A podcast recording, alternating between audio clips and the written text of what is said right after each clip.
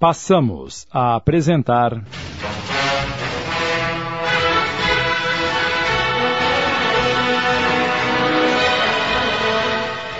Confidências de um Inconfidente.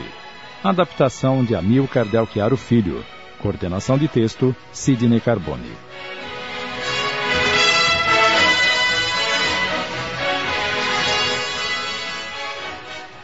Dias depois estava Tomás a meditar junto à fonte, quando Maria Doroteia surgiu com um jarro para enchê-lo de água.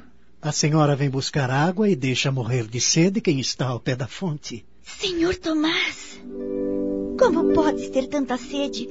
Se dizem que já tens bebido de todas as bicas de Vila Rica. Se tens dado ouvidos a tais comentários, deves ter ouvido outros que falam que o ouvidor de Vila Rica já nem examina os autos da justiça enfeitiçado que está do teu sorriso. Parece-me que usas as mesmas línguas que o injuriam para fazer o visgo ao próximo pássaro. Senhora, ainda que eu tenha provado de todos os lábios, não o fiz mais depois que vi os teus.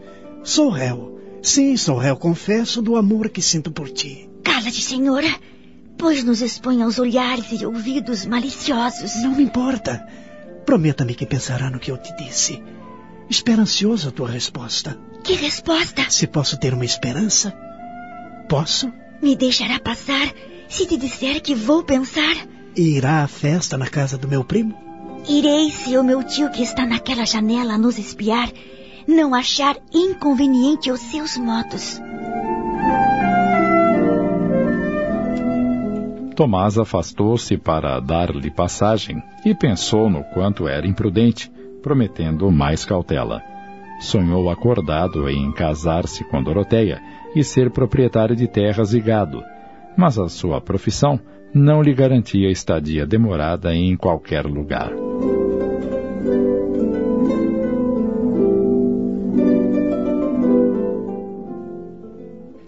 Alguns dias depois, aportava na fazenda do primo, toda engalanada para os festejos. Alvarenga levou ao seu quarto e. Preciso falar-te. O que aconteceu? Não virá a Doroteia à festa? Quanto a isso, esteja sossegado. Ela virá com as tias e irmãs. E minha Bárbara prometeu-me intervir a teu favor. O problema é outro. Qual? Tu te encrencaste. Eu? Deixe de mistério e diz logo. Lembra-te da Bernardina? Não me diga que ela também virá. Por que a convidaste? Eu não fiz nada. Ela se convidou. Soube que tu virias e quis aproveitar a oportunidade para cobrar seus favores. Ah, que tragédia. Por favor, Alvarenga, ocupa-te com ela.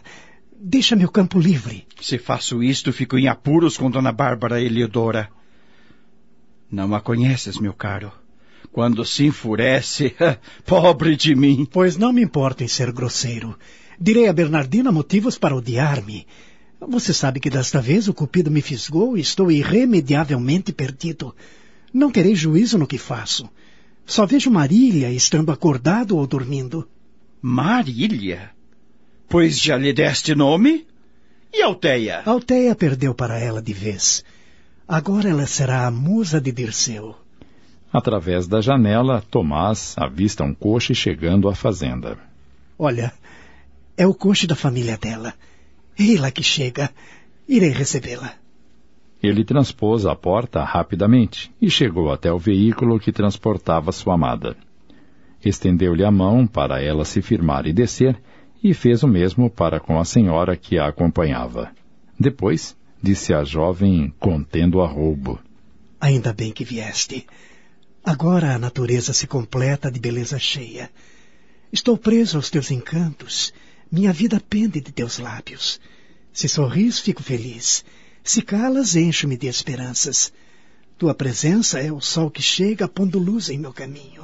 Não penses, doutor Tomás, que sou feita de pedra. Nem brinque com os brios de alguém que não suportaria uma desfeita. Por que ainda resistes, Marília? Não tenho sido objeto de brinquedo nas tuas mãos e nos mexericos de toda a Vila Rica desde que te procuro ver e te falar? A tia de Doroteia chama-a para descansar e Tomás também se recolhe aos seus aposentos.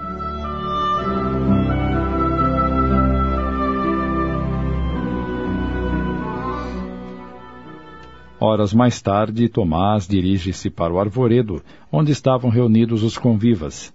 Bernardina tentou atraí-lo para junto dela, mas Doroteia pegou uma pequena sanfona e incitou Tomás a cantar. Os versos diziam: Pintam Senhora e Cupido, como um menino ladino, que seja cego e loiro e tenha aljavas de flecha. Mas eu, Senhora, que tive com ele tanta peleja, e derrotado me sinto, sem me importar que assim seja, vou dizer-lhe bem agora o retrato que ele tem. É o retrato da senhora que diante de mim já vem. Tem os cabelos compridos que pelas costas ondeiam, o rosto branco dos lírios que nestes sítios campeiam. Tem os dentes de marfim, os lábios rubis pequenos, as mãos níveas e os dedos são compridos e serenos. A testa é redonda e lisa, sobrancelhas arqueadas. Que o amor é tua imagem, que tem esta alma escrava. O senhor foi muito eloquente. Mereço uma paga? Tens que cobrar-me sempre. Dar-me-á o prazer de lhe mostrar um pedaço do jardim? As rosas e os jasmins precisam ver quem os destronou. Doroteia olhou para a tia que consentiu. Eles passearam pelo jardim, escreveram seus nomes no tronco de uma árvore secular e se estreitaram nos braços um do outro, trocando beijos de amor. À noite, Tomás ocupou-se da composição de suas cartas chilenas. No dia seguinte, já em Vila Rica, ele é chamado com urgência à casa do Dr. Cláudio. O que houve? Você está trêmulo? Tomás olhou para o canto da sala e viu um homem estendido no chão. Quem é esse homem? Está morto? É, peguei-o me roubando e ele atacou-me. É, tive que me defender e o golpeei na cabeça. E agora, o que faço com o corpo?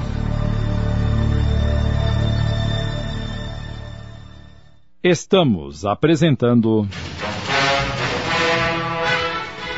Confidências de um Inconfidente. Voltamos a apresentar.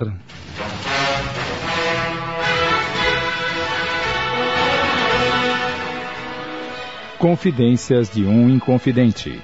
Adaptação de Amilcar Del Chiaro Filho. Coordenação de texto, Sidney Carbone.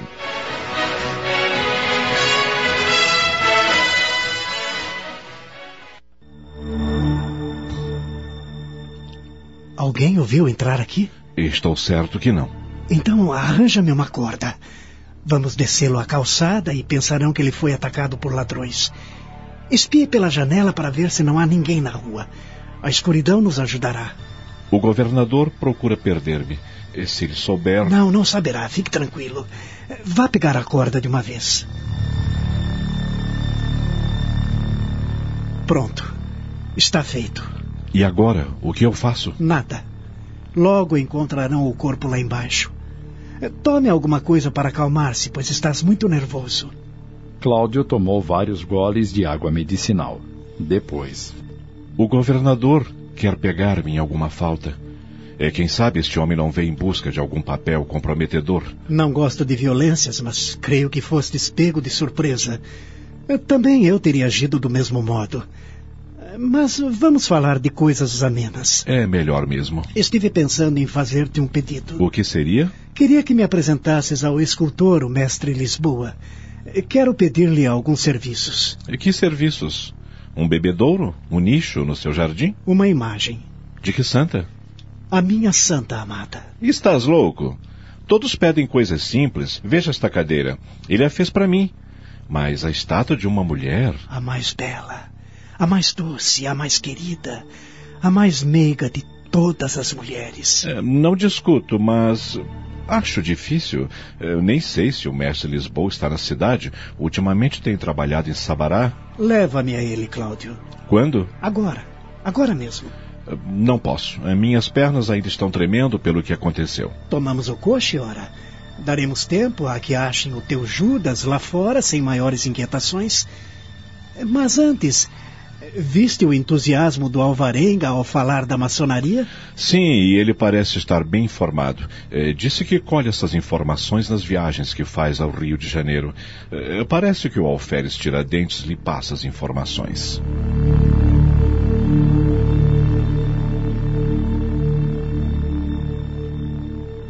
Depois de uma pequena viagem, o coche com Tomás e Cláudio para em frente a uma casa pobre feita de taipas. Eles descem, batem à porta e um negro os atende, convidando-os a entrarem, pois a amizade de Cláudio e o mestre Lisboa era de longa data.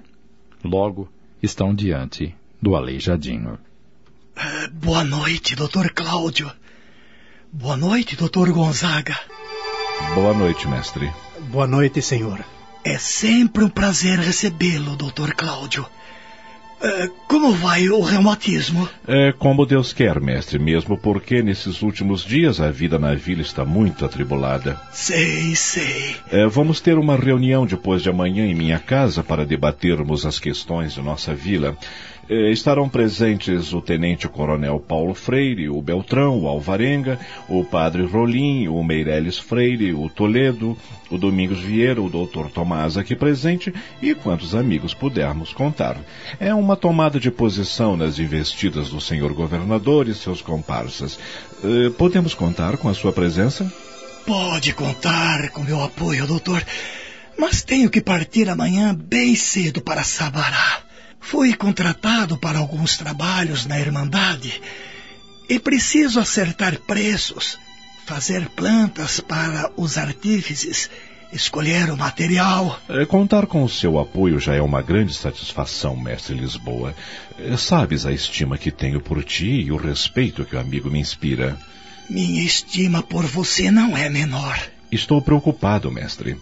Temos que nos unir contra essa corja de malandros, senão toda a vila cairá em mãos desses perversos. O povo da Bahia e do Rio de Janeiro está à espera das soluções de Minas, enquanto os jovens que daqui partem dão conta de contatos que também aguardam que reajamos. Isso não é tudo. Acabo de saber que se enviou uma milícia para prender o intendente Meireles Freire sob acusação de contrabando. Mas isto é incrível.